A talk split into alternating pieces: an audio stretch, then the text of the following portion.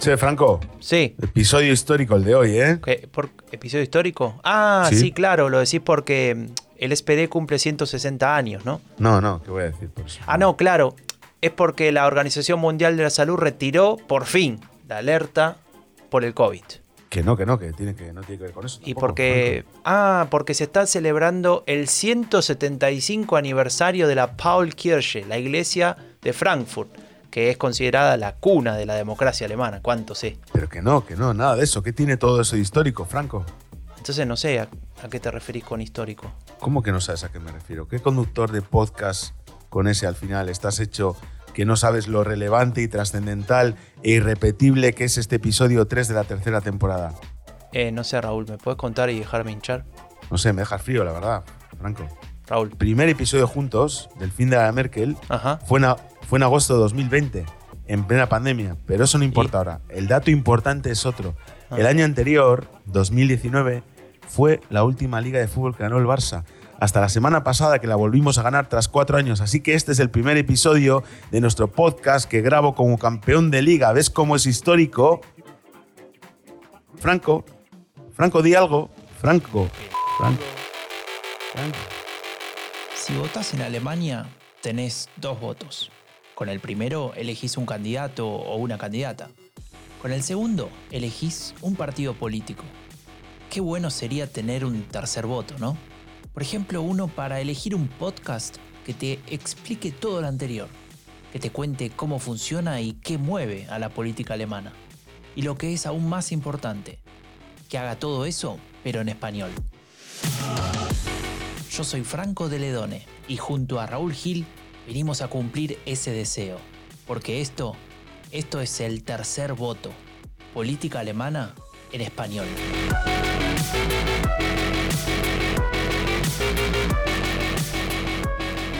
Bueno, Franco, cada uno con sus emociones, hombre, no te enfades. Yo te. O sea, tengo, yo tengo una visión del Barça muy diferente, porque cuando vi- me tocó vivir en España era la época del Barça de 2008, 2009, ¿te acordás? Con Messi. Uh, el mejor equipo del mundo. Entonces, para mí es raro que digas que hace cuatro años que el Barça no salía campeón. No, Claro, como claro, que no claro. me entra en el cerebro. Bueno, de hecho, desde el 2008, que vivías tú en España, hasta hoy hemos ganado el 60% de las ligas, a pesar de que llevamos un tiempo eh, de sequía. Pero bueno, vamos con lo importante, que vuelve el vos que voto. la liga de básquet, la liga de, de voleibol. No, no, no, no, las de fútbol, las de fútbol. No me hables de básquet. Lo voy a chequear. Bueno, No me hables de básquet. Eh, vuelve el tercer voto, eh, mayo, el mes de mayo, eh, episodio 3 de la tercera temporada. No sé muy bien cómo cuentan las temporadas, pero bueno, está bien. Este es el episodio 3 de la tercera temporada. Y eh, como siempre, Franco, tenemos que empezar por lo, lo- lo que más nos gusta, ¿no? Las encuestas. las encuestas. Sí, sí, sí. Tenemos ¿Qué ahí nos- una tendencia de estabilización, ¿no, Raúl? Sí, una tendencia de estabilización que pues arroja... Tampoco es que Alemania es un país en el cual de pronto pasan cosas raras, ¿no? Sí, que haya grandes altibajos ¿no? en las encuestas. Claro. pero sí que es verdad que se ha estabilizado algunas cosas como la CDU en torno al 30%, ¿no? Eh, La media ¿no? que, que nos da aquí Politics eh, estaría en el 27%, ¿no? Eh, Sería como, como aquella CDU, volvemos a un poquito, o casi, a aquella CDU de la época de Merkel, ¿no? Un 30, 32, 33, ¿no? Más o menos. Eh, Sí. O intentando volver a ese lugar, pero ni hablar de las viejas CDU de, del 40 y pico, ¿no? Claro, eso es imposible ahora ya, no, no hay eso ni para, para la CDU y por supuesto para el, para el SPD, ¿no? Eh, otra ¿Quién? tendencia es el SPD, el SPD que hizo cumpleaños. Ah, el- Entonces, es cierto, perdón. Este, A veces me olvido de algunos partidos. el que ganó las elecciones, Ah, ganó las últimas elecciones. Es verdad. Franco. Sí, sí, sí, me Eh, acuerdo. pero ahora mismo en todas las encuestas, encuestas, perdón, está encuesta, el, encuesta abajo. Le mando un saludo a José Berlinés, que siempre habla del renacer de la socialdemocracia. Sí, está muy por debajo de su resultado electoral. Los verdes algo por encima de, de su resultado, aunque salvo en las dos últimas publicadas que le, que le dan menos, ¿no? No sé qué le pasa a los verdes. Hay los verdes, eh, digamos que protagonizan la mayoría de las polémicas, ¿no? Del mm, que tiene este gobierno, ¿no? Pues Sí. por el tema de la energía, obvia, porque son los temas de los de los verdes, ¿no? Se las Y- buscan también, ¿no? O sea, Sí, quiero decir, eh, todos los partidos hacen seguramente cosas para mostrar y ahora hay como una lupa importante ahí, ¿no? Porque si te pones a pensar, lo del resto de los partidos tienen también sus líos, me imagino. Sí. Y bueno, hay una cosa, una conclusión que sacamos con que dan los datos, que es que el tripartito gobernante actual ahora mismo no tendría mayoría. En el, si hubiera elecciones hoy, eh, no tendría mayoría en el Bundestag. O sea, si hubiese elecciones hoy, cambia el gobierno, necesariamente. ¿Podría mantenerse alguno de los partidos en el gobierno? ¿Alguno de estos tres? Necesariamente, pues si no, También. es complicado. Te, iba a decir algo sobre los verdes cuando estabas diciendo sobre la encuesta, porque es interesante. Vos decís, está un poco por encima de su resultado de 2021, ¿no? Que fue la última elección federal. Y aún así da la sensación que está peor. Siempre que algún momento, no sé cuál. Siempre decimos esto. Sí, los verdes. Recordamos que la, la anteúltima vez sacábamos nueve, ¿no? Entonces. Eh, claro, es un partido que crece a lo largo de las décadas, por decirlo de alguna manera, pero siempre la expectativa es superior. Claro, no termina de explotar, ¿no? Esa, esa esperanza verde en Alemania, etcétera, no termina de explotar. Y bueno, obviamente cuando uno gobierna se tiene que enfrentar a algunos problemas, contradicciones, con su discurso, etcétera. Pero es verdad que lo, había ido llevando bastante bien, pero últimamente, eh, bueno, la, obviamente el cansancio energético empieza a hacer mella ¿no? entre los ciudadanos y, y, bueno, pues algunas de las promesas también de los verdes que han tenido que, que, retirar, que, repensar, pues al final acaban eh, debilitando su posición. ¿no? Pero bueno, em, ¿qué coaliciones serían posibles a día de hoy con los resultados que dan las encuestas, Franco? Eso es un tema interesante porque ahora vamos a profundizar, pero el hecho de que el partido de ultraderecha AFT haya crecido tanto genera una situación de fragmentación que hasta hace, ponele, unos seis meses no existía. Eso, eso obliga a, al resto de los partidos a tener que, consensuar y que, y que estar de acuerdo para formar gobierno de más partidos, como es el actual, ¿no? Un tripartito, y aún así, en algunos casos no es posible. Entonces, hoy en día, si hubiese elecciones, la única forma de que se forme un gobierno realista, es decir, que los partidos puedan eventualmente generar un acuerdo, sería una gran coalición, que ya la hemos tenido durante mucho tiempo, tres cuartos de los periodos de Merkel y anteriormente también en una oportunidad, o una, lo que se conoce acá en Alemania como la coalición jamaica, que sería la, la unión entre el partido de, mm, los demócratas cristianos, los verdes y el partido eh, liberal. Es decir, estaríamos teniendo el gobierno actual, pero en lugar de la socialdemocracia, a los demócratas cristianos. El resto de las combinaciones posibles, es decir, el resto de partidos que juntos lograrían la mitad más uno de los escaños en el Bundestag, tendrían que tener en sus, en sus miembros integrantes a AFD, es decir, a la derecha radical. Lo que no va a ocurrir. Lo que no va a ocurrir. lo que no va a ocurrir porque, bueno, hay un cordón sanitario, digamos, ¿no? Al menos en, Alemania, eh, no pasa así en todos los países del mundo, por decirlo de alguna manera. Eh, el, partido de derecha radical queda absolutamente fuera de cualquier discusión política realista, al menos a nivel federal, te diría también un poco a nivel regional, todavía se sostiene. Eh, generar pactos con el resto de los partidos políticos preexistentes a, ella. No, no, eso es, esto es algo que de lo que yo presumo cuando hablo con mis amigos y amigas en España porque, bueno, como sabéis, ahora hay en elecciones municipales y autonómicas en la mayoría de las autonomías eh, españolas. Autonomía en España para los argentinos es como provincia. Claro. Y, y nada, eh, por ejemplo, me, resultan muy chocantes titulares de periódicos que pretenden ser serios diciendo, bueno, el PP eh, ganaría las elecciones y podría gobernar con Vox, ¿no? Apoyándose con Vox, ¿no? Como eh, ni siquiera poner un reparo a eso, ¿no? Sí. O tendría que, o sea, no sé, como... Bueno, eso es una gran victoria, ¿no? Para un partido como Vox, de convertirse en una opción potable. sí, eh, sí. Posible. primero, primero votable y luego potable, sí. Em, pero no, no, hay un reparo, ¿no? No hay... Eh, la única posibilidad sería un gobierno con, los, con la ultraderecha o... ¿Sabes? Es como dar por hecho, ¿no? Entonces... Em, es heavy eso para mí, ¿no? tal vez ahí, Raúl, hay algo que vamos a profundizar en un ratito, pero tal vez tenga que ver con, con esta diferenciación a nivel eh, institucional de lo que un partido puede representar para, la, para los valores democráticos y para el sostenimiento de la democracia. Porque si bien AFT es un partido absolutamente legal, vota, eh, que puede ser votado y que, y que no tiene, digamos, que, que, existe como tal, que está constituido como tal, también es cierto que hay investigaciones sobre él o sobre partes de ese mismo partido, sobre diferentes eh, grupos que están cercanos a él, que lo ponen en ese lugar de cercanos al extremismo, es decir, se solapa lo que sería derecha radical con extrema derecha, que pone justamente en cuestión la democracia, y ahí es donde me parece que el resto de los partidos encuentra ese límite, porque vos no podés estar pactando con un partido que pone en peligro el sistema. El sistema que sostiene a las instituciones que son los partidos, ¿no? Valga todas las redundancias que di. en el caso de otros países, eh, no sé si está tan claro eso. No, no, no me refiero solo a España, ¿eh? me refiero en, general. No, no, no está tan claro. De hecho, eh, no se plantean esos debates, ¿no? No, no hay un límite, ¿no? Al, al, pacto, ¿no? En fin, bueno, es lo que. Yo ahí sí que creo que, que otros países podrían aprender, ¿no? De, de, Alemania y ojalá dure mucho, ¿no? Esta situación más teniendo en cuenta eh, algo de lo que vamos a hablar largo y tendido en este episodio, el ascenso ¿no? de, la, de la ultraderecha en esta nueva fase en la que se, en la que se ve inmersa, que luego comentarás. ¿no? ¿Te puedo hacer una pregunta, Raúl? De, sí.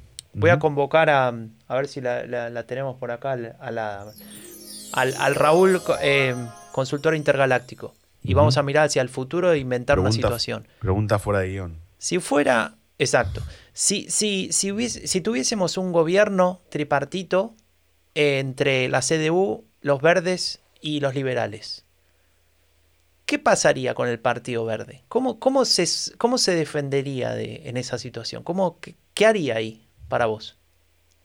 Bueno, pues eh, en ese caso, el Partido Verde tendría una posición similar a la que tiene hoy los liberales en el gobierno actual, ¿no? Que es, digamos, eh, un partido que no encaja mal. del todo.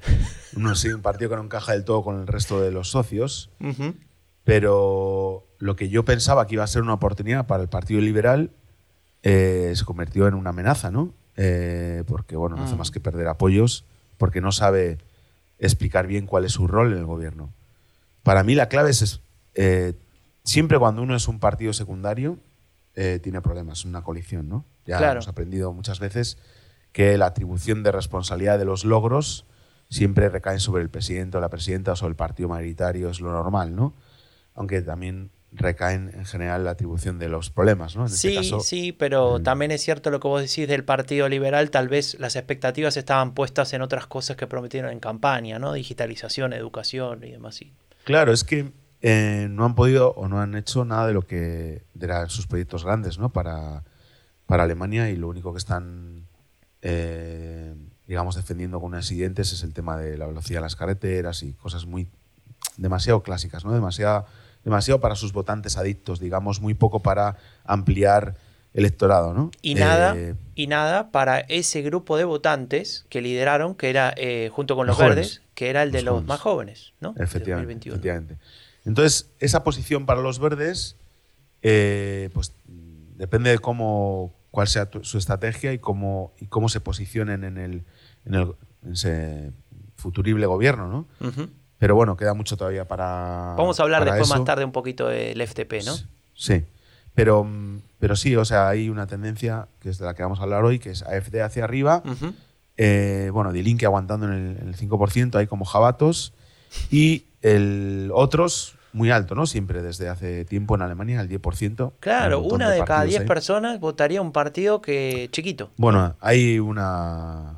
Eh, es la continuación ¿no? de la erosión de la, del bipartidismo, de la, de la crisis producida también por el por que nos lleva a este multipartidismo no esperado en Alemania, ¿no? en el que hay tres seis partidos en el Bundestag y un 10% fuera, ¿no?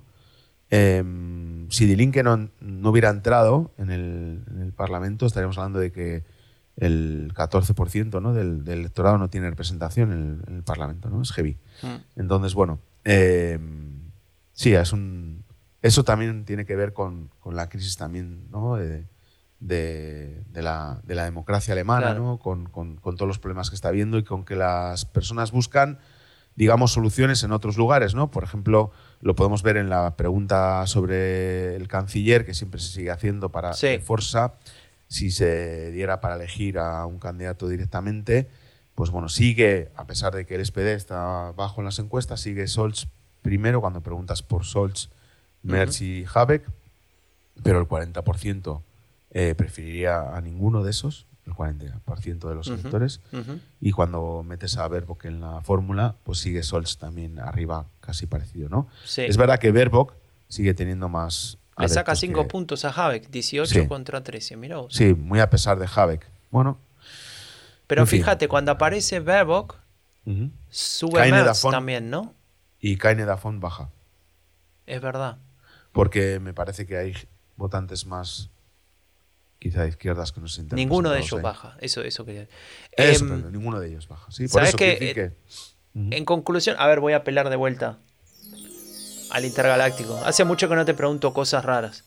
Pero digamos, ahí, con este te- escenario pareciera que por default queda de canciller Scholz si hubiera elecciones ahora. No porque sea Por- bueno, porque lo quieran mucho, sino porque ningún otro tiene chances reales. Claro, el tema es que no se vota directamente, ¿no? Si se votase directamente a, los, a las personas. Es verdad que es. No sé, supongo que el SPD tenga datos sobre esto. Nosotros los- no los tenemos. Me gustaría saber. Para, voy a llamar eh, llama, llama. Llama. ¿Cómo se llama? Se nos ha olvidado el nombre ya. Como no tuitea. a Lars No, Kevin Kuhner. se me había olvidado. Kevin Kühnert. Como ya no tuitea, se me había olvidado. En fin. Y como Che, que- me da eh, ocupado. Te llamo más tarde. Bueno, lo silencié en Instagram. No, para ver. Ah, por eso, por- ¿ves? Ahora Sí, nos por- agarró bronca. ¿Por qué, si el SPD está en el 18% eh, y la CDU cerca del 30%, cuando preguntas por directamente a, qui- a quién te gustaría ver de canciller, sigue ganando Scholz en todas las comparaciones, ¿no? Bueno, ¿Sabes que Te cuento algo porque lo silenciaste. Otra cosa fuera de guion, ya va como la quinta, me estoy yendo a... no Em, pasa nada. tenemos hay un dos- video tenemos de... dos horas, tenemos dos horas. Hay un video liderado de... eh, por- liderado quiero decir porque está en primer plano el señor Kevin Kühnert, ¿no? El, el- el secretario En general del- Instagram. del partido más viejo de Alemania, de la socialdemocracia, eh, en Instagram, en una, liderando una campaña para, eh, para generar afiliados al partido, ¿no? Y creo que está también en el libro Guinness de récord de la campaña men- menos simpática de, al menos del siglo XXI. ¿Qué le dice que.?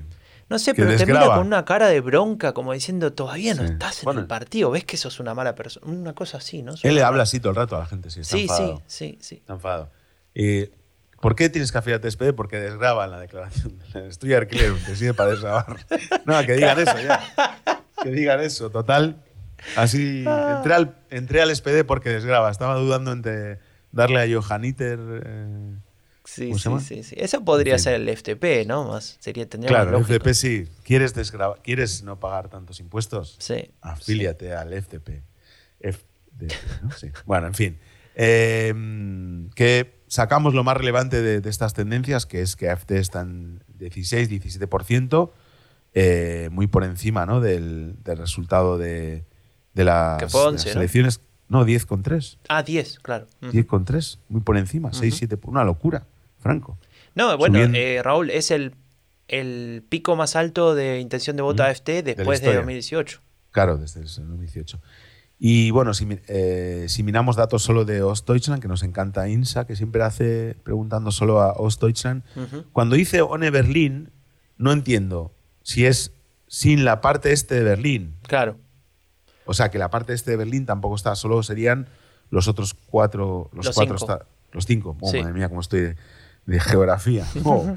O sea, los cinco y Berlín, la parte este no está. En este. Claro, porque en realidad Berlín creo No, que ya no que- es viable de ese... Bueno, en algún punto Claro, nunca no más va a serlo, ¿no? Pero Nunca, sí, claro, claro, tiene sentido. Pero igual en Marzahn y Hellersdorf, Marzahn y Hellersdorf. Sí, Treptow-Köpenick, ¿no? Hellersdorf, quería decir, sí.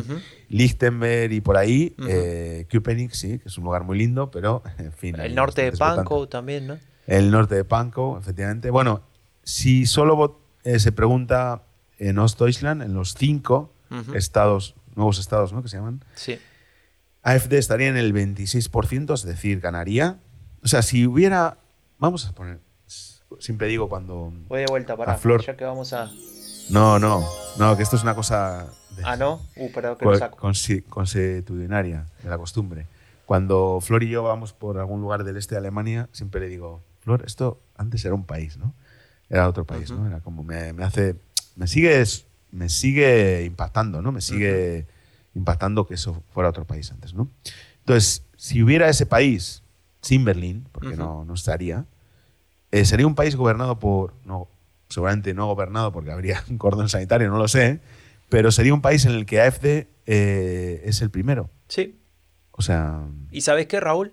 Sería un destino bastante parecido a lo que pasa en el resto de los países del sector, eh, del ex sector soviético o, Claro. o de influencia soviética. Lo ves en Hungría, Ganado. lo ves en Polonia, Polonia. Lo ves en parte en República Checa, en Eslovaquia, dependiendo cómo va a cambiar el gobierno, pero el- el- la tendencia hacia vo- a votar a partidos que, que- que apuntan a un a una lo que se lo que se hoy se define como democracia iliberal, es decir, una democracia donde hay elecciones relativamente libres, pero todo el resto de los elementos del Estado de Derecho están cuestionados o, o penden de un, como- de un hilo, como puede ser la libertad de prensa, la libertad de, de cátedra, la, la, separación de poderes. la separación de poderes, ni hablar, las reformas constantes de constituciones para eh, ir eh, limitando el poder de la justicia o la reelección o bueno o el poder del ejecutivo. Eh, es lo que vemos en todos esos países y, y bueno si, si Alemania del Este todavía exis- existiese este dato nos da un indicio no lo prueba pero sí que da un indicio de que, de que tendría un destino similar. Obvio. Si bajamos a por cada estado, ¿no? En Sachsen Sí. ahora mismo, del 7 de. La última encuesta es del 7 de abril, ¿no? sí tenemos Eh, todas encuestas de abril creo de Sí. o de abril y marzo abril. son relativamente nuevas Sí. Em, Eh, empiezo yo por, si quieres, Sí, sí, por, adelante, adelante. por Sachsen. AFD 28% y CDU 25%. O sea, AFD ganaría las elecciones en Sachsen. Estamos hablando de elecciones, eh, no que ganen, que ya pasó en las elecciones federales en un estado concreto, sino ganar las elecciones regionales del estado, sí sí elecciones regionales. Es decir, que AFD sea la primera fuerza en Sachsen, ¿no? No significa, sería- perdón que repita, ya lo dijiste, pero para el que no está familiarizado con el sistema alemán, no significa esto que sería gobierno, ¿no? Porque hay que formar mayorías en el parlamento correspondiente. Claro, claro, claro, claro. No, eh, esto es algo que siempre yo repito. Eh, gana quien gobierna, no quien gana las elecciones. Exacto. porque si tú ganas pero no tienes capacidad de pactar con nadie, que es la base de la democracia, los pactos, pues no, no, no gobiernas, ¿no? Eh, Turingen, Franco.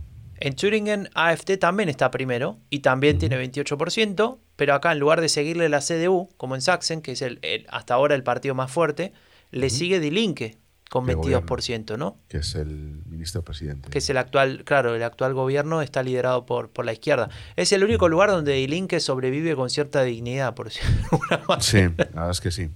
En Brandenburg, En Brandenburg, eh, sí. AfD también primera, empatada con la CDU, que crece mucho y por eso, bueno, está ahí empatada, pero también 23%. Hay un triple empate en cabeza, 23 AfD, 23 CDU y 23 SPD. El gobierno actual es, es PD-CDU, si no me falla la Sí, memoria. es Croco, sí, sí, sí, sí. El de luego de muchísimos años del SPD gobernando con Die Linke. ¿no? En, esa región. genau. Para que se Por ubiquen en el mapa, Brandenburg es el, el land que está alrededor de Berlín, ¿no? Es la clara del huevo, la clara de la yema. El huevo es, o sea, hay un huevo que es Berlín más Brandenburg, Berlín es el- la yema y Brandenburg es la clara. ¿Te vale como Me vale, imagen? me vale. Lo que, lo que no me vale es que, es que cada vez que te vas de vacaciones ahí, estás mirando para todos lados, ¿no? Que no descubran que, que hablas, que no hablas Bio-Deutsche. No, claro. Eh, bueno, es que hay un lugar que se llama Oder Spree, Oder Spree, que es un lugar muy lindo, porque a, mí me gusta mucho el Grosse Muggelsee, que es un lago que hay en el este de Berlín, en Köpenick, eh, que bueno, puedes alquilar un barquito pequeño y navegar por ahí, o una, una canoa, lo que sea. Y tiene la pequeña Venecia, un lugar que era mm, de retiro del Politburó de la, del, del, del Sí, del gobierno de la RDA, Del ¿no? gobierno de la RDA. Eh, y termina en otro lago y luego termina en, en Enker, puede ser una localidad. la Sí. Enker, sí, sí, sí. Bueno, ahí empieza un Landkreis, que es una especie, de- se llama comarca, ¿no? Se podría traducir, que es cómo se organizan en Alemania, digamos, municipios se organizan en comarcas. Y ese Landkreis eh, estuvo a punto de, en la- el mismo día que, es- que hubo elecciones en Bremen, eh, estuvo a punto de ganar el candidato de la AfD por cuatro puntos. No ganó en la segunda vuelta porque todos eh, los votantes de la CDU, del SPD, de los verdes de Linke votaron al candidato del SPD. ¿no? Entonces, hubiera sido el primer Landkreis gobernado por AfD. Entonces ya van muchas veces que el balón pega en el palo Y en algún momento va a entrar, Sí. porque eso sucede. Sí, Y en sí. algún momento vamos a tener un alcalde o alcaldesa de AfD y en algún momento vamos a tener un... Bueno, entonces eh, lo vamos a contar un poco también en este podcast. Pero bueno, sigamos con Mecklenburg-Vorpommern. Sí, esa, en esa región, eh, ahí no está primero la AFT, pero está segundo. El primero es el SPD, 28%, la AFT segunda con 25%. Esta es la región al norte, está Sí, al- en el mar Báltico. Y es la región que, tal vez a alguien que sigue la política, eh, la geopolítica luego de, de la invasión de Rusia a Ucrania, recuerde que es el lugar por donde llegaba el, el famoso Nord- Nord Stream 2, ¿no? Que era. Nord Stream 2, Sí. o no sé cómo se Pero dice. aquí, aquí lo relevante es que el SPD pierde 7 puntos con respecto a la última encuesta y gana AfD 7. Los gana AFT, sí, casi que te diría. Un gobierno ahí que es de SPD y de Linke. Claro, que- el gobierno de Manuela podría, Schwesig, ¿no? No Que- podría seguir gobernando ya. Y No Manuela Schwesig más. todavía es una de las grandes discusiones, de- digamos, que, que se mantienen desde, desde febrero del año pasado, cuando empezó la guerra. Todavía no se refirió claramente sobre esa... Ella hizo mucho lobby a favor de que se construya ese gasoducto, ¿no? Y a favor de. Rusia. Y no, nunca, nunca se expresó claramente eh, haciéndose cargo tal vez de, de esa situación, ¿no? Eh, una autocrítica, no sé, hay como una situación ahí que, a ver, puedo llegar a entender, ¿no? Debe ser difícil, pero está claro que eso la daña políticamente. Y nada, Claro. eh, está, está perdiendo la potencia que tenía porque De hecho- hace un par de años había sacado una mayoría brutal, ¿no? Un, un muy buen resultado. Sí, no, bueno, ya ha sacado. eh, no sé si el 40%. Franco, puede ser.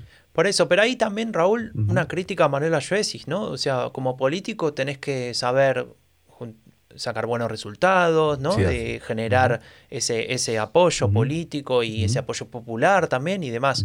Ahora, también tenés que hacerte cargo cuando, cuando el viento viene de frente, posiblemente cometiste el error más grande de tu carrera política y ver cómo Ujú. salir adelante con eso, porque sigue siendo la gobernadora de esa región. Claro. Bueno, eh, en todos cuando se habla, cuando hay este, cuando se habla del, de este, digamos, SPD pro Putin, ¿no? Que, Sí. que- que se ha dicho siempre. Sí. Ahí se contaba a ella, a Manuela Svesig, Claro. también, bueno, obviamente a Gerhard Schröder, es obvio, ¿no? Es Claro. decir, que hace negocios con Putin, pero también a Rolf, eh, impronunciable, Mutz. Munterfliegen. ¿Era? ¿O cuál No, no, Mutzenich, el, el- el Ah, presidente de la sí, sí. fracción. Ujú. Presidente de la fracción, que hace poco eh, salió un reportaje en, en el Die Zeit.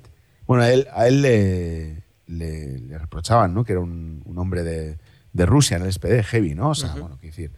Eh, salió un reportaje en el Die Zeit que viajaba con Lars ahí a, a Sí. Ucrania y como que él se ahí hacía una reflexión sobre su papel también, todo esto, bueno, interesante, la verdad, como eh, quiero decir que como hay algunos políticos también que, que- mantenían unas posiciones en, en el pasado y que ahora mantienen otras o tratan de reflexionar sobre si era eh, lógico mantener esas posiciones y, y qué consecuencias tiene eso para el país, para su partido. Y me parece que estamos en un momento en que es lo normal, ¿no? Replantearte un montón de, de creencias, de posiciones y que tampoco debemos eh, penalizar a la gente por eso, ¿no? Y para mí que, que Manuel Especies se está equivocando ahí, porque sería completamente comprensible, ¿no? Que haga un acto No, y también, Raúl, voy a, voy a decir algo, tal vez adelantándome a la conclusión de este fragmento, ¿no? Pero el otro día leía en el, en el D-Site, en, la- en una de las, ¿viste estas notas que vienen en la tapa, que en general son las mejores? Ya Ujú. vale la pena comprarse el D-Site solamente Sí. por, por esas notas. Y había un análisis interesante, ¿no? En ese sentido.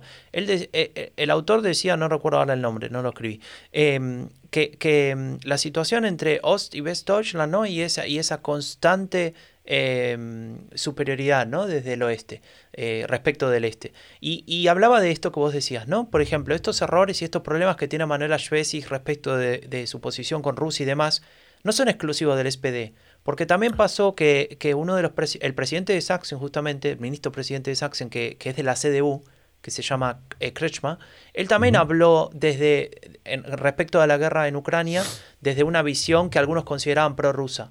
¿no? y, y- y entonces hay, hay, un hay una cuestión transversal ¿no? que, que supera a, a la discusión partidaria y que tiene que ver con posicionamientos en el este y en el oeste que tal vez son diferentes porque ven situaciones de diferente manera y no se las, no se la- no se las analiza desde ese lugar, desde ese, digamos, se, Sí. se las, se las analiza a partir de la escala y de los... em, sí, bueno, de la escala de valores que pueda, que pueda tener una persona que nació y creció en el oeste, ¿no? Y ahí es donde em, hay dificultades para encontrar esos puntos en común y posiblemente esos consensos, incluso dentro de los propios partidos políticos. Claro, claro.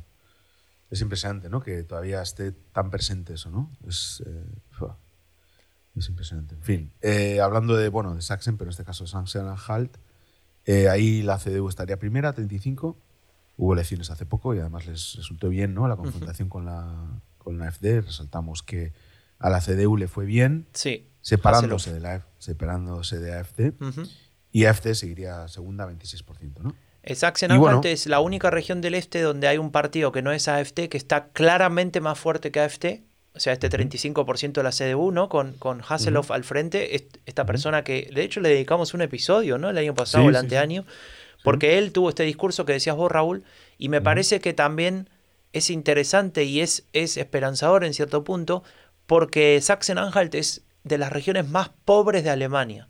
Es decir, donde peor eh, trabajo tenés, donde menos ganás, donde menos oportunidades hay, donde hay más despoblación. Todos los problemas que uno pueda adjudicarle a una región los tiene a Sachsen-Anhalt y aún así AFT no puede lograr lo que siempre logra, al menos no al nivel de los demás, de ser eh, la que capitaliza todo ese descontento. ¿no? Ni siquiera de Linke tampoco, sino que la CDU eh, lo consigue. Yo no sé si eso está ata- habría que ver los estudios que, que se hayan hecho al respecto, atados a la figura de Hasselhoff, que es muy querido ahí. Eh, Ujú. él, con él se, se identifican muy bien las personas de esa región Sí. porque, porque muestra y describe muy bien los problemas que hay en Sachsen-Anhalt, ¿no? Y se hace cargo de eso. Eh, pero también por, esa, por esto que habíamos marcado en aquel análisis, esa capacidad de diferenciarse de, de la AFT y de poder hacer Sí. campaña con los valores de la CDU, ¿no? Así es. Eso es un aprendizaje interesante. Y bueno, nos queda comentar eh, con respecto a esto el tema de Bremen, que hubo elecciones hace poco. AFD no pudo presentarse porque, si no me equivoco, corrígeme si, me- si es así, presentaron dos candidaturas porque estaban enfrentados en un tema interno y en lugar de presentar una sola candidatura en la Junta Electoral presentaron dos y los, los eh, inhabilitaron para presentarse. Pero eh, en lugar de ellos se presentó Burger Input, que bueno, tú hiciste un hilo muy interesante en Twitter contando quiénes son, pero bueno, es un partido de derecha populista, eh, digamos, eh, tirando a la ultraderecha, ¿no? Sí. Eh, que se hizo obviamente con los votos de, de AfD, pero también con algunos eh, propios suyos, ¿no? El, el- el nombre, Bürger im Wut, traducido, significa ciudadanos furiosos, ¿no? Nombre potente. Sí, Furious and, and Fast and Furious. Bueno, Fast fue rápido, fue el crecimiento que tuvieron, ¿no? Porque pasaron Sí. casi al 10%. Ujú. eh, quedaron en el quinto lugar, pero peleándole muy de cerca a los verdes con 11 y a Dilinque con 10, ¿no? Sí, o casi sí. 11. Impresionante, la verdad. Sí, y bueno, marca también cuando uno mira el mapa eh, los sectores más pobres, los más desfavorecidos. Bremen es una ciudad, es una ciudad pobre también. Parece que Alemania es pobre, siempre lo hablamos. Eh, No es pobre Alemania, pero hay regiones pobres, ¿no? Y, y en Bremen es así. Bremen es una ciudad-puerto, ciudad-estado también.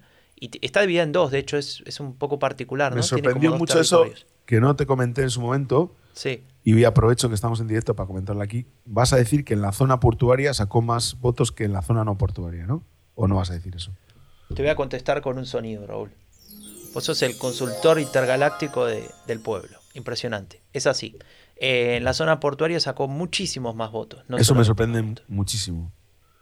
Me sorprende muchísimo. Porque normalmente las zonas portuarias son zonas más abiertas, ¿no? De paso de gente, eh, ¿no? Bueno, no sé. Luego es- cambia, ¿no? Pero puede ser, no sé. No, como no, no he estudiado el tema, no, no quiero hacer de tertuliano malo y decir lo primero que... la Pero bueno, que pasó eso que cabeza. dijiste.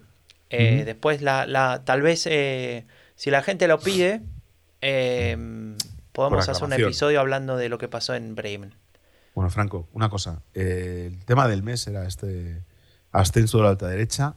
Hemos hablado un montón ya de ello, pero queríamos, o yo quería que nos contases un- una clasificación ¿no? que, que se, que se está haciendo sobre las fases de AFC, ¿no? que para entender un Mm. poco en qué momento se encuentra. Y luego vamos también vamos a comentar una decisión de, de la Oficina de Defensa de la Constitución y alguna cosilla más, ¿no? Para cerrar este, este tema principal de hoy, que es sobre el ascenso de AFD y, Sí. y sus consecuencias, causas, etcétera. Sí, a mí eh, el otro día estaba leyendo un artículo que salió en la revista Cicero, una revista conservadora de, o de corte conservador alemana, y era interesante porque el autor hablaba de una, una división en fases de AFT, ¿no? Em, a ver, esto siempre es, obedece a criterios posiblemente caprichosos, ¿no? Pero sirve para el análisis, después se puede, se puede discutir. A ver qué te parece, Raúl. La primera fase de AFT, cuando nace, febrero de 2013, eh, hasta, te diría, 2014, cuando llegan las, las primeras elecciones regionales en las que participa, justamente en el este, en las regiones de las que estamos hablando, en toda esa fase inicial, AFT estaba, eh, era considerado, o, se, lo, se, lo, se, se lo llamaba el Partido de los Profesores, y era un grupo de personas, eh, mucho, mucho, bueno, valga la redundancia, muchos profesores que, de economía más que nada, que criticaban las posiciones de Merkel, las posiciones respecto a la Unión Europea, era un par- el primer partido euroscéptico alemán, ¿no? Y tenían visiones también de, digamos, un poco más a la derecha de, de la CDU en algunas cuestiones, pero sin ser claramente una ultraderecha, ¿no? Como podía ser paralelamente en ese momento el partido de Marine Le Pen en Francia, ¿no? Pero aún así es un partido que empieza a mostrar es- esos rasgos y es eh, el- eh, un partido que en pocos meses consigue casi 2 millones de votos y queda al borde de entrar al Bundestag, ¿no? Ahora, al no llegar a entrar al Bundestag en esa elección de 2013, en septiembre, eh, se genera ahí como una, una depresión interna, hay unas peleas internas y demás, y es como que esa fase dura muy poco, pero podríamos decir que responde a la fase de la crisis del euro, de la crisis financiera internacional, ¿no? Bueno, eh, se, se decía que era un partido ¿no? Sí, sí, Oh. lo sigue, de hecho lo sigue siendo, pero sí, Sí, sí, me refiero que como principal característica, entonces. Claro, claro. Era el partido de, de los euroscépticos y de hecho, si no me equivoco, en mayo de 2014 hay elecciones europeas, sacan el 7%, que también es otra decepción que tienen, porque pese a que es un gran número, 7 puntos, eh, ¿En esperaba mucho qué- más, ¿no? ¿De qué año, perdón? Eh, 2014. elecciones europeas. Claro, 2014, obvio, sí. Sí. Y en ese 2014, pero en agosto y septiembre, hay elecciones en Sachsen, en Thüringen y en. Brandenburg, y sacan cada una de ellas el 10%. Y la Sí. saca con un discurso que abre la segunda fase. Hasta ahí habíamos la- hablado de la primera fase, pero acá abre la segunda fase, un ¿En qué discurso año- ¿En qué mes dices que hubo? agosto y septiembre de Vale, no, no. Que ahora te voy a contar una cosa que tengo aquí delante y. Sigue, sigue. 14. Eh, en ese momento, eh, AFD gana, perdón, saca 10 puntos, un partido que no existía, o sea, imagínense un partido nuevo, con un discurso mucho más eh, de corte autoritario, eh, con la seguridad como primer elemento, y dentro de ese discurso de, de- de la seguridad aparecía la crítica a los, a los vecinos, ¿no? Entonces decía, por ejemplo, en algunos carteles, que la inseguridad tenía que ver con los, los polacos que cruzaban la frontera a robar, ¿no? Entonces ahí aparecía, empezaba a aparecer este elemento de eh, la xenofobia, ¿no? Y, Sí, y- sí. y los problemas eh, con, Bueno. con los vecinos, digamos. Te cuento una cosa, Franco. eh, justo me acordaba ahora, cuando has dicho 2014. El 15 de septiembre de 2014 tengo un estado de Facebook, de Facebook, Ujú. nadie, ¿sabes? Esa red social que nadie usa ya, que dice 15 de septiembre de 2014. Dice, mañana vuelvo a la Deutsche Welle, esta vez para hablar sobre Alternative für Deutschland, AfD, en el programa Agenda, conducido por Carlos de Vega. Un saludo a Carlos de Vega desde aquí. Eh, decía, siempre me acuerdo, decía, hola, soy Carlos de Vega y esta semana esta es mi agenda. Dice, tengo muchas ganas de llevar la contraria a unos cuantos. Aquí un adelanto sacado del cuestionario que pasan por la producción. Sabes que te mando unas Sí. preguntas siempre. Pregunta 3. ¿Está el AFD preparado para la política nacional 15 de septiembre de 2014? Y digo yo, contesto. Claro que está preparado. De hecho, estuvo a muy poco entrar en el Bundestag y lo hará seguro en las, seguro en las próximas elecciones federales, representando las aspiraciones de un buen número de alemanes que recelan de la Unión Europea, el euro y las políticas de rescate de los últimos años. También sumarán con sus mensajes sobre inmigración o seguridad, ocupan un espacio vacío en la política alemana y reciben apoyos de votantes de toda la escala ideológica. 15 de septiembre de 2014. La gente no se puede contener, Raúl. Obvio. Tengo puede 40, contener. comen- tengo 40 comentarios, entre ellos de José Berlinés. Ya lo nombramos dos veces, le vamos a es un empezar a genio. cobrar. Hace 10 años ya estaba comentando. Ya estaba. Y seguro que puso que Merkel no sé qué. No, no. Lo dejamos a, en la incógnita. Un abrazo, un abrazo. Bueno, entonces, un poco para retomar el hilo, en aquel momento se inicia lo que sería la segunda fase de AFT, que sería bastante larga y tiene que ver con la cuestión migratoria. Eh, empieza en ese momento, ahí AFT cambia, ahí AFT se empieza así a, a dirigir más hacia el discurso ultraderechista y se empieza a alejar de las posiciones. A ver, las posiciones económicas se mantienen, pero se empiezan a dejar de ser tan relevantes o prioritarias. Y cuando se da la, la- la crisis por la llegada de, de miles y miles de refugiados en, a fines del verano de 2015, Ujú. es cuando AFT da el salto. ¿no? A partir de ahí se apoya en el discurso antimigración abiertamente.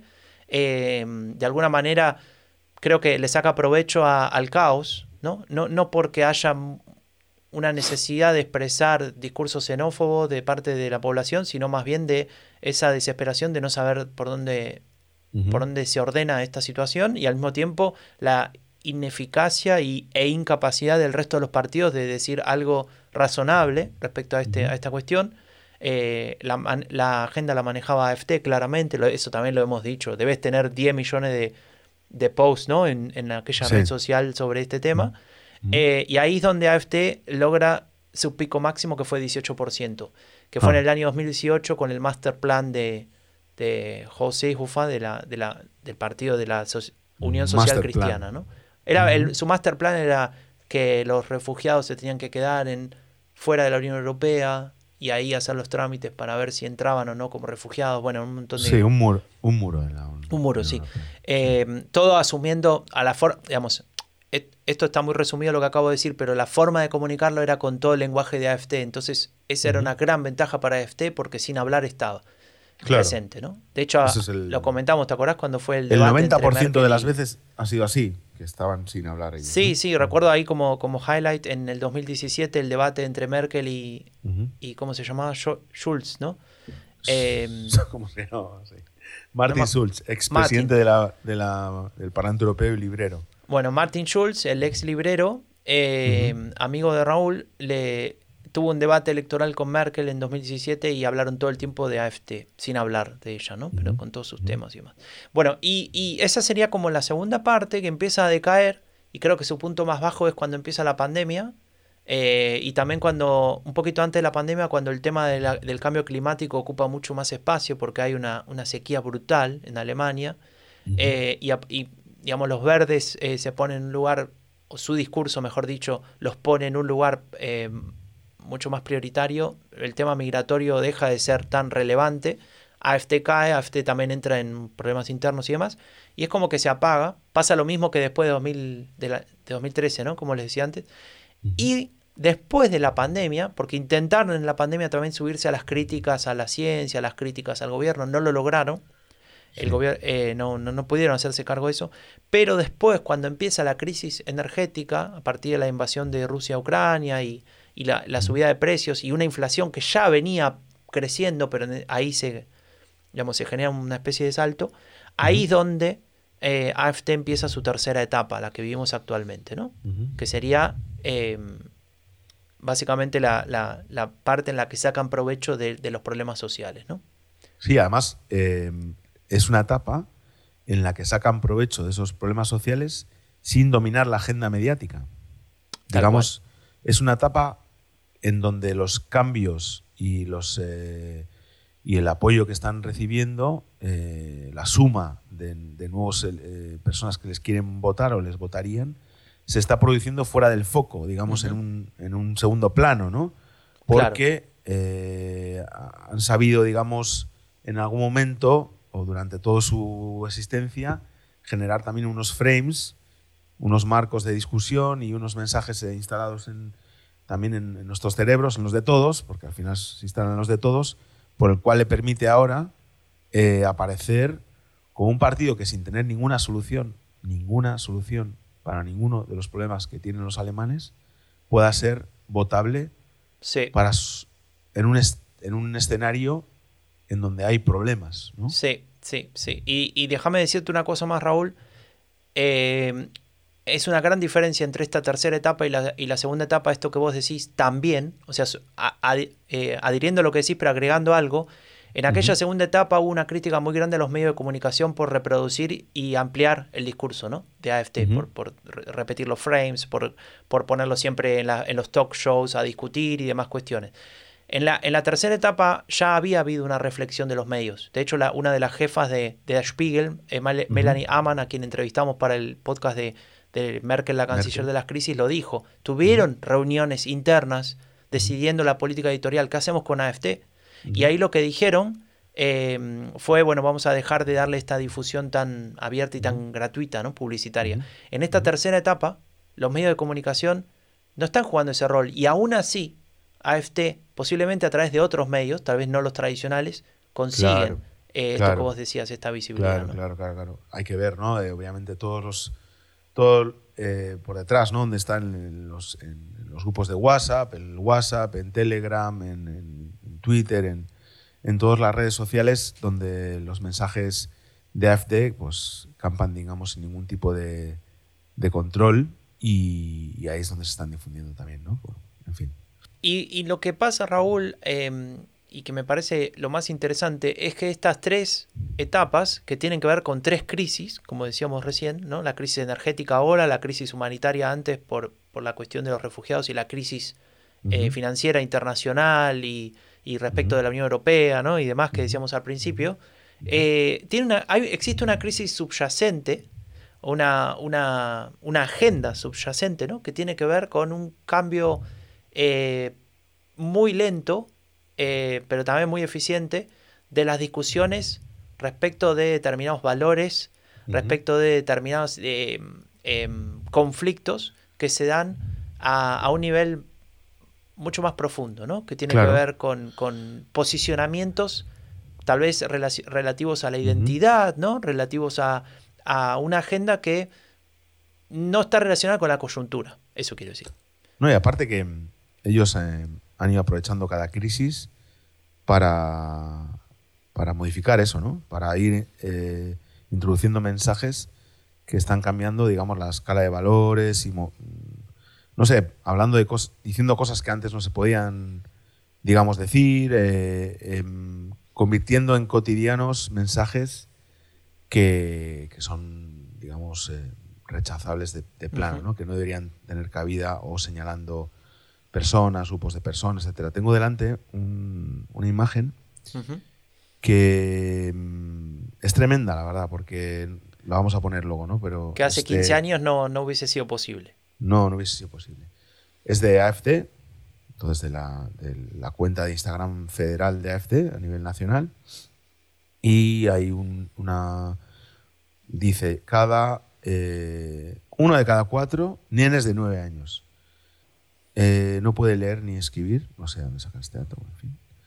Y pone Fachkräfte von Morgen, que es como trabajadores del mañana. Y la imagen son dos chicos con mochilas que tendrán 18 años, o sea, no, obviamente no van a la cuarta clase, eh, pues bueno, que, que tienen eh, ori- origen migratorio. Claro, que, sus rasgos no son los de un bio-deutsche, ¿no? Eso es. Pero, eh, bueno, aparte del mensaje que es infumable, son tan cobardes que no se atreven a poner, pon niños de 9 años en la foto, en lugar de, ¿sabes? Atrévete. Si lo estás diciendo, atrévete a poner nenes de 9 años ahí. Es alucinante, tío. Yo no sé, no son padres, no son madres esa gente. No sé, no tienen. No, no sé, es, es una cosa muy fuerte. Es una cosa muy fuerte usar esto para. Bueno, este Para- tipo de imágenes, Raúl, eh, nos ayuda a conectar con la última parte de, de Claro, esto que queríamos conectar. Claro. Sí, pero escucha, sí. es que además, además, me pasó el otro día. eh, yo estoy ahora dando en un, proyecto del que trabajo en la red un, taller sobre la amenaza que supone la ultra- o las ideas de la ultraderecha para los trabajadores y las trabajadoras migrantes en Alemania, ¿no? Em, y hubo una discusión muy interesante porque me pareció que por primera vez, eh, por lo menos en este taller que yo doy, que lo he hecho varias eh, ediciones, las personas que participaban fueron capaces de relacionar esas ideas, digamos, la, el dominio de esas ideas, la hegemonía de esas ideas en algunos momentos, digamos, en el debate, con consecuencias prácticas en su trabajo que en otro momento no habrían sido capaces de relacionar. ¿no? Entonces una chica contaba que una empresa de desarrollo en Alemania, que suelen ser bastante abiertas, digamos, pues estaban dando, o había una discusión de por qué había tantos extranjeros y entonces que estaban ganando más que los alemanes. Y en la, job en la descripción del puesto, la siguiente vez que pasó después de la discusión, empezaron a poner Deutsche Muttersprache como requisito. Heavy, ¿no? Sí, sí, sí. Eh, entonces, bueno, eh, me, interesó mucho, me interesó mucho esa parte de que las, eh, quien fue estas personas que fueron al taller, que no son expertas en ultraderecha ni nada, son personas normales que van al taller porque les interesa hablar de ese tema y entender cómo funciona para poder combatirlo, vieron cómo el traslado a la práctica de esas ideas, ¿no? Entonces, bueno, en fin, no, te, iba a decir que esta imagen, eh, y, esto también que vos estás contando también tiene que ver, ¿no? Pero, pero la, imagen en sí muestra un poco estos límites que se rompen, ¿no? De lo políticamente correcto, pero más allá aún, sino de tocan lo que sería la dignidad humana, que es eh, el, artículo primero de la, ley fundamental alemana, que sería el equivalente a una constitución. Em, y ahí es donde está ese límite entre lo que está eh, dentro de la democracia y lo que la amenaza. Eh, y en ese sentido, lo que, lo que sucedió hace unas pocas semanas fue que las organizaciones de la juventud o las juventudes de, AFD, ¿no? Junge Alternative se llaman, em, este grupo de, menores de 35 creo, que, em, que se agrupan alrededor de AFD y las apoyan en diferentes áreas y, actividades, fue declarado por el, eh, la Oficina Federal de Protección de la Constitución eh, como un caso para vigilar eh, y como em, categorizado como, como, organización de extrema derecha. Eh, esto quiere decir que no solamente van a ser vigilados y, y, van a ser tenido en cuenta todas las actividades que lleven adelante en relación a, su respeto por el régimen democrático, por ejemplo, por cuidar la, o, respetar la dignidad humana, como dice el primer artículo de esta, de esta ley fundamental, sino también que están en un, a un paso antes de ser eh, prohibidas, ¿no? Digamos, de pasar a ser una organización que no tiene permiso de funcionar por justamente estar en contra del orden, del orden político. Pues esto es obviamente es un lo contabas tú en un artículo en, en France 24 horas, ¿no? Que es eh, la, radicalización de, de AFD, ¿no? Más todavía, ¿no? Si es posible, ¿no? Pues también con, con el liderazgo de, de Björn ¿no? En, que, que, pues lo lleva, digamos, un partido de, que nació como un partido antieuropeísta, pues hacia la extrema derecha, ¿no? Se está llegando. Y hay una cosa más, Raúl, que no dije, pero que creo que, estamos todos de acuerdo en eso y es importante no perderlo de vista. Vos decías antes, ¿no? Cuando hablamos de esa crisis subyacente, ¿no? Que va modificando ciertos valores y cambiando la agenda y permitiendo, este, cambiando lo que vos siempre nombrás, ¿no? La ventana esta de Overton, ¿no? Que, a veces permite más cosas. Eh, eh, todo esto tiene lugar en un contexto internacional ¿no? de, de donde, donde la, información circula muy rápido, donde sabemos muy, muy rápidamente y muy fácilmente qué pasa en otros países, en el cual, por ejemplo, una persona como Donald Trump llega a la presidencia y está durante cuatro años siendo el presidente del país más poderoso del mundo, ¿no? con todo lo que eso significa, y sumando a eso todo el resto de movimientos de partidos, discursos, movimientos ultraderechistas que, que van sumando eh, potencia a esa masa crítica a favor de ese tipo de agenda, ¿no? Entonces, no es que AFT o Alemania es una isla y acá pasa esto raro, sino que también está articulado en, ese, en ese movimiento internacional, ¿no? Obvio. No, y, y, todo eso creciendo, obviamente, que esto lo hemos hablado mil veces, para mí la principal, eh, más allá de las crisis, más allá del aprovechamiento, y que decir, vamos a estar constantemente en un mundo en crisis, no vamos a dejar de ser un mundo en crisis, con lo cual habrá que tener, digamos, eh, mm, análisis y, estrategias en, un mundo en constante crisis. Con lo cual no va a valer decir, no, cuando venga una crisis, no, ya vamos a estar en crisis siempre. Con lo cual tenemos que pensarlo así. Y para mí, el, eh, aparte de eso, y eh, el, mayor impulso al crecimiento de AFD es precisamente la asunción de, de, sus mensajes y sus frames por parte de partidos mainstream. Para mí es el principal, porque le da carta de naturaleza. ¿no? Y bueno, esto nos hace, eh, nos lleva a algo que queremos destacar en la sección de lo que nos dio vergüenza este mes. que tiene que ver con, con, eso que comentaba de la asunción por parte de partidos mainstream, incluso de partidos que gobiernan, en este caso FTP, eh, de los mensajes y los frames de la ultraderecha. ¿no? Y hay un tuit del Ministerio de Justicia valorando una reforma que se hace de la, de la, de la adquisición de la nacionalidad alemana, que se supone que tiene el objetivo de facilitar la atracción y retención, de profesionales en Alemania, porque es un país que necesita profesionales. No lo hacen por solidaridad ni nada, simplemente es un, obviamente una visión economicista de la inmigración, pero bueno, bienvenida sea esa visión si lo que permite es eh, facilitar los trámites que son muy complicados en este país, ¿no? Y también permitir a la gente que llevamos tiempo aquí, pues quedarnos más si queremos, ¿no? Si es nuestra elección. Y el tuit es oficial del Ministerio de Justicia, que seguramente es un ministerio que financie programas eh, o proyectos que tratan de luchar contra las ideas de la, ultraderecha, pero que en sus propios tweets pues, las difunden. ¿no? Y dicen, queremos eh, migración en nuestro mercado de trabajo. No, no es que queremos, es que lo necesitamos. ¿no? Pero dice, vía Polen, Manderun, no en el Estado social. O sea, quiere decir que quieren que venga gente para trabajar, pero no, mm, no para tener los mismos derechos que el resto de los que están aquí. ¿no? Porque el Estado social, ¿qué es? Es un derecho ¿no? de la gente que vive en un país. Entonces, hacemos eh, más fáciles las reglas para quien vive de su trabajo y eh, las eh, endurecemos para quien vive del Estado social. Vivir del Estado social es una cosa, un concepto que me, me da bastante pena, la verdad. No, pero no, claro. Claro, está que los futuros ciudadanos tendrán que aceptar nuestros valores y nuestro ordenamiento, obvio. Claro, lo que, lo que, hace mm, este, este tweet, digamos, del ministro, que no me acuerdo el nombre. Es una de las cosas más alucinantes y más penosas que, es, que he leído nunca viniendo de un partido liberal. No, además, lo que hace es asumir eh, ese mito, ¿no? El mito de que, de que hay gente que vive de eh, ayudas sociales, ¿no? Como si eso, primero, como si eso te alcanzara para vivir y segundo, como si eso existiera realmente, ¿no? Eh, y entendiendo a eso de las ayudas sociales como, como, como si fuera un problema para el país, en lugar de una forma de salir adelante, ¿no? En caso de que sufras, eh, digamos, una situación... Primero, no, no, no, es que decir, no, no, no, tiene ni idea de lo que pasa en, en Alemania, porque además es que en general suele ser complementario. Las personas que vienen aquí pues en general cuando, cuando llegan, salvo que vengan con un contrato, que es muy raro, pues trabajan de lo que sea, precariamente, entonces no llega a fin de mes y para eso el Estado social alemán les permite recibir una ayuda que les complementa, pero no por ser inmigrantes, sino por estar aquí contribuyendo, ¿no?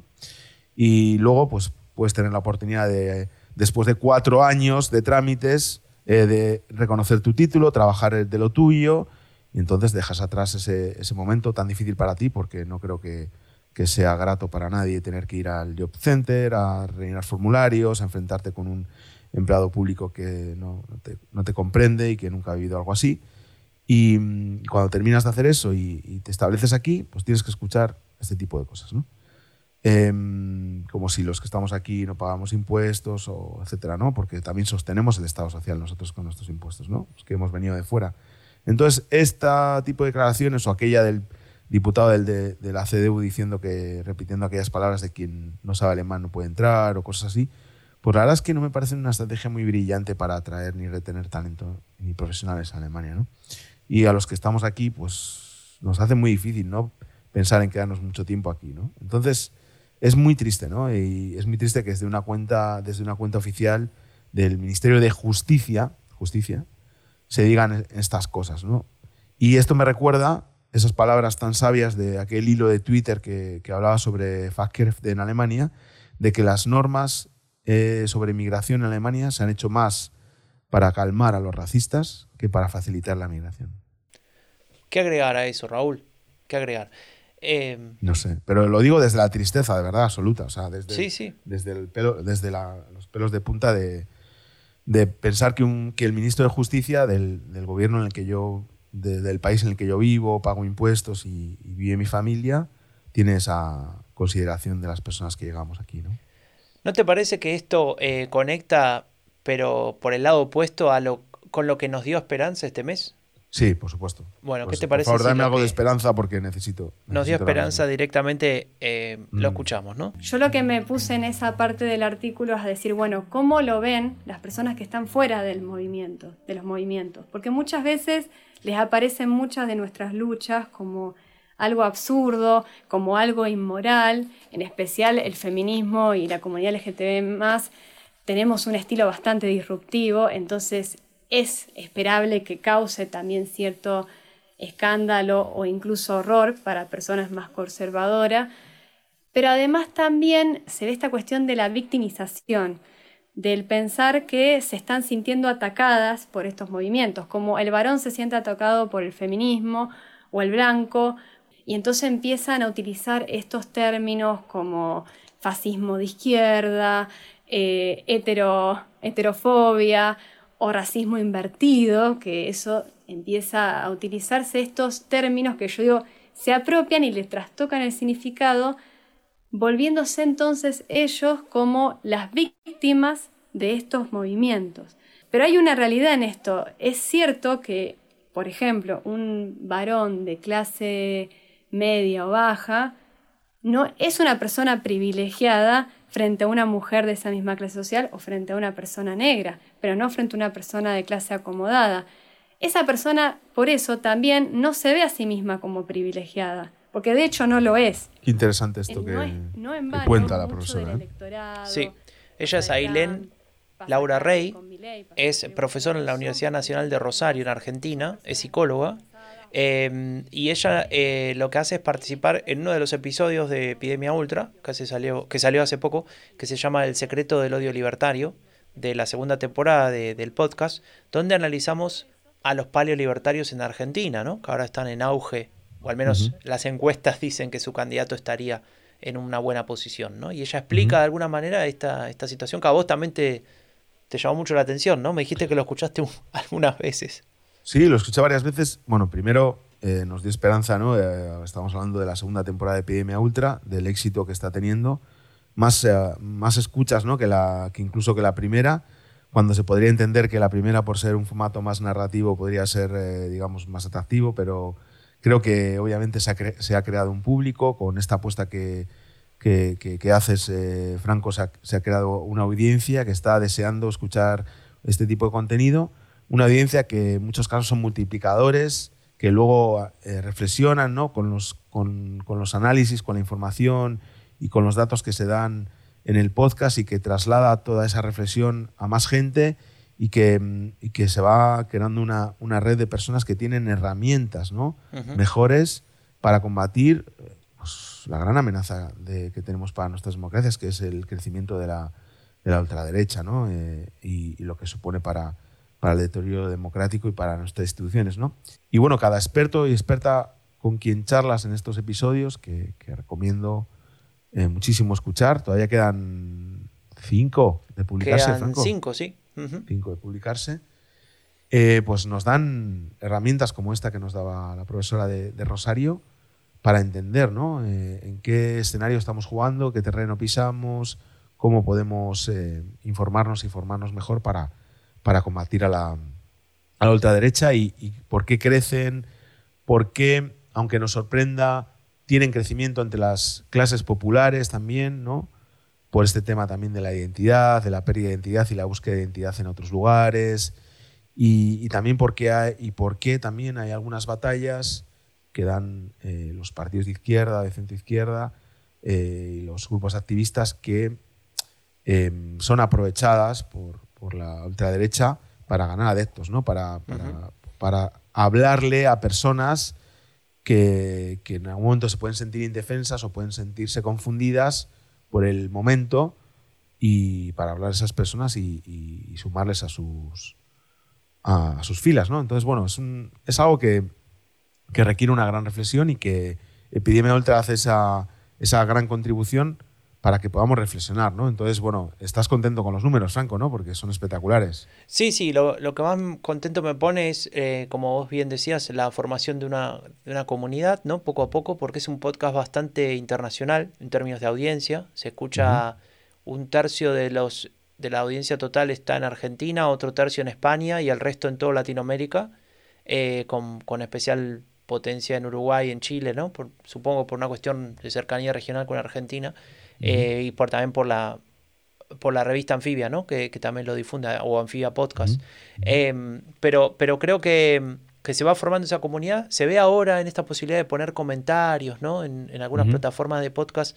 Eh, ese interés ¿no? que se va generando y obviamente como, como vos contabas las escuchas eh, son en términos absolutos ¿no? de, eh, de números son mucho mucho más extensas de hecho llama a mí me llama la atención que algunos episodios yo supongo cuando cuando cuando los vuelvo a escuchar bueno esto tal vez hace que la gente le parezca muy largo no que se vaya porque es muy teórico y demás y cuando miras las tasas de retención que, que te muestran las plataformas están arriba, del, en algunos casos, arriba del 75%. Por, del 75%, que es, uh -huh, es un montón. Uh -huh. Es decir, que la mayoría se queda hasta el final escuchando todo eso. Bueno, son bastante didácticos, ¿eh? La gente. Quiero que la academia, o parte de la academia, especialmente la gente más, más joven, y sobre todo, pues todo ese elenco de colaboradores y colaboradoras que llevan eh, aportando a Epidemia Ultra en las dos temporadas, ¿no?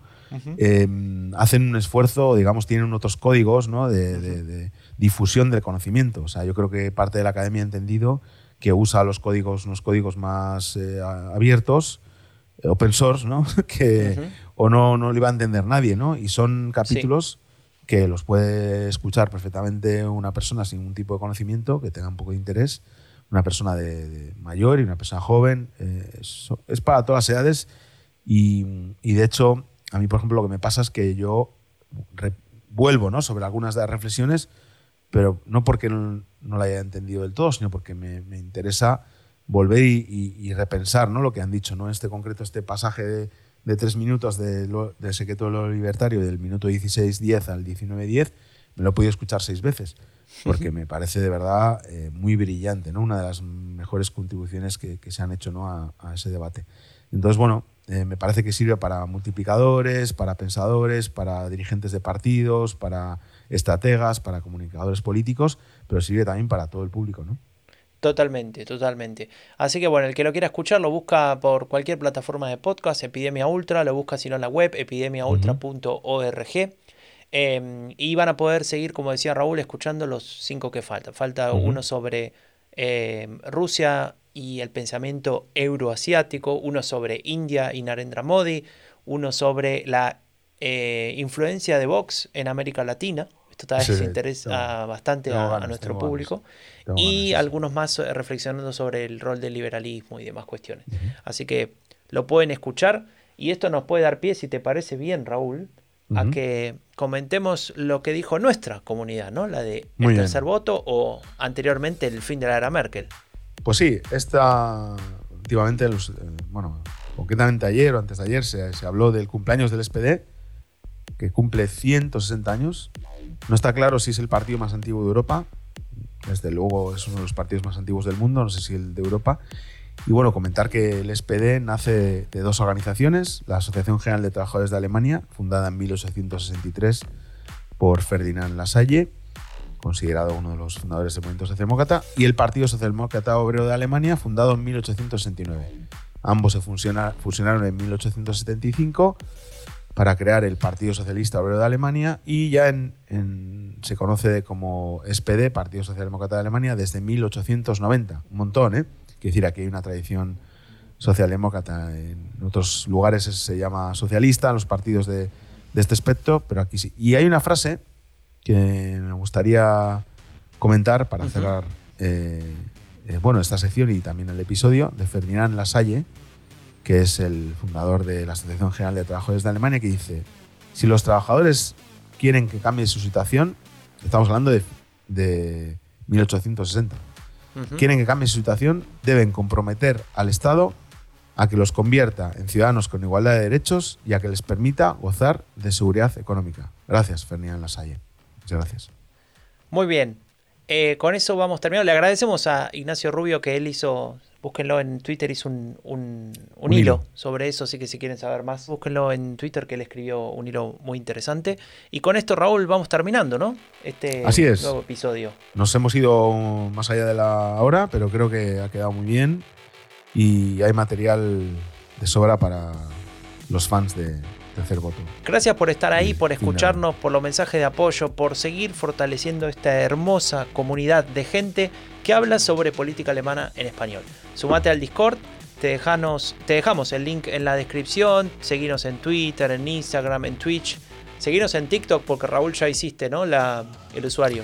No, no, aún no, aún no, todavía no. Bueno, a ver si La semana que viene. Eh, somos Raúl Gil y Franco de Ledone y nos vemos el mes que viene con otro episodio del Tercer Voto, Política Alemana en Español, una producción de Rombo Podcast. Y casi me olvido, podés apoyarnos en patreon.com barra Rombo Podcast, con ese al final, para que sigamos produciendo contenido sin endeudar a nuestras familias.